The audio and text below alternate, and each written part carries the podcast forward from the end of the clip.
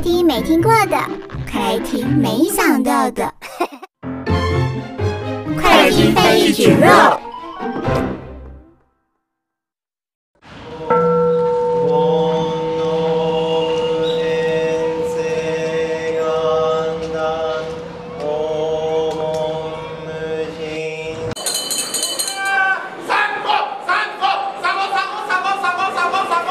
每样东西都有着被创造与被发现的旅程。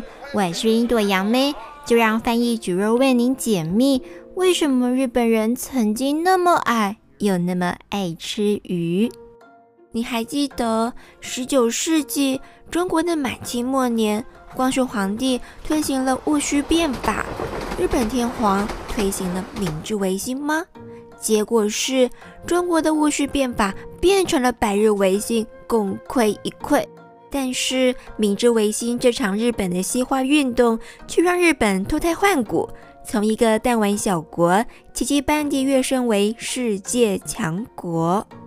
不过，你可能没有注意到，当时的日本在食物上面也经历了一番饮食维新，天皇还颁布诏令，允许全国的人民可以开始吃肉了。你没有听错，天皇下令可以开始吃肉。难道说从前的日本人被禁止吃肉，只能吃素吗？没错，关于日本人的禁肉令，还要从中国的唐代佛教传入日本的历史说起。远古的日本人其实是荤腥不忌的，不过因为日本这个岛国的自然环境限制。大型动物不多，因此畜牧业并不发达，所以啊，当时养牛、养马的人很少。当时的农民一户人家最多只能分配到一头牛，而且啊，这头牛是用来耕地的，谁也不会愿意把家中唯一的一头牛宰了下锅当食物吃。换句话说，肉类料理简直就是奢侈品。除了富贵人家，一般老百姓真的是连肉的味道都没有闻到过。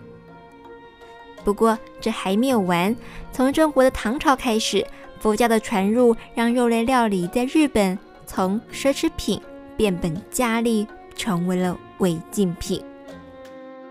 因为受到佛教不杀生的观念影响，日本的天武天皇在西元六七五年颁布了禁肉令。下令全国人民禁止吃年幼的鱼和五畜。所谓的五畜呢，也就是牛、马、鸡、狗、猴子这五种动物。哎，你一定发现了，猪并不在五畜的清单里面，所以日本人还是可以选择吃猪肉的吧？事实上却不是这样的，猪虽然不在这个禁令当中。但是，猪和鹿这两种动物，因为会危害农作物，所以啊，农民根本不会让猪跟鹿接近村落，更不要说会想到把猪和鹿带回家养起来当食物了。之后的历代天皇也都继续维持这项禁令，一直到江户时代的末期，日本与世界各国开始交流了。为了学习西方的礼仪、饮食文化，日本人才重新开始又把肉类放到了餐桌上。自从佛教在日本扎根，天皇颁布禁止吃肉的命令之后，日本人的蛋白质摄取就成了很大的问题。不过啊，在日本人的观念里面，海里面的生物不算是肉类，所以鱼和虾。都是可以吃的，嗯，也还好有这个观念。由四千多座小岛组成的日本，本来呢就是天然渔场，捕鱼抓虾来补充蛋白质，完全不是问题。于是，经历了一千两百年无法吃肉的日本人，就干脆一门心思的钻研各种海鲜料理，来满足口腹之欲。同时补充生存所需的蛋白质，有没有突然恍然大悟的感觉啊？原来这就是日本人在厨房里面为什么这么会对付各式海鲜的原因了。再来说到蛋白质的补充，在中国的唐朝那个时代，有来自日本的遣唐使节带回日本的中国乳制品，曾经短暂地担任提供日本人蛋白质的重要角色。比方说，在西元六四零年，喝牛奶的习惯从唐朝传入了日本，并且在日本的宫廷中设立了乳牛院。乳牛院经过自己的一番折腾之后，制造出一种叫做酥的食物。对于当时的日本贵族，酥不只能够填饱肚子，更可以当做药品来使用。不过，酥到底是什么神奇的食物啊？竟然还能用来治病？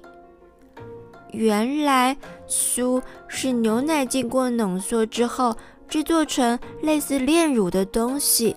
但是，酥还不是最顶级的美味。日本人进一步将酥的脂肪集合起来，又会变成一种类似奶油的东西，称为酪。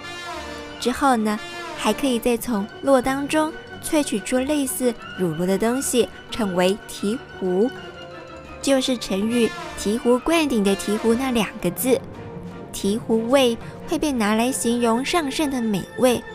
嗯、在那个少油少脂肪的年代，真不能想象当时的乳酪是多么受到贵族们的喜爱。嗯，所谓的治病。恐怕治的也是心理上的贫穷病罢了。不过，牛奶在日本贵族之间很快就退流行了。随着时代的演进，日本对于唐朝线性文化的向往逐渐减弱，牛奶和乳酪也渐渐地被日本人所遗忘。不过，这还不是唯一的原因。乳制品在当时的日本流行不起来，主要的原因竟然是古代日本人的体质不适合喝牛奶，一喝牛奶就会拉肚子。简单说啊，就是无福消受。一直到了第二次世界大战之后，喝牛奶的习惯又重新从美国传入了日本。这次日本人相信，如果想要变得像满街跑的美国大兵一样强壮高大，就必须乖乖喝牛奶。日本政府甚至全面补贴学生喝牛奶的费用，在幼儿园、小学生的营养午餐里面，牛奶都是必备品。现在日本人的体质可能因此逐渐发生了改变，对牛奶的接受度逐渐变高了，不再像从前。喝了牛奶就会拎着裤子一泻千里了。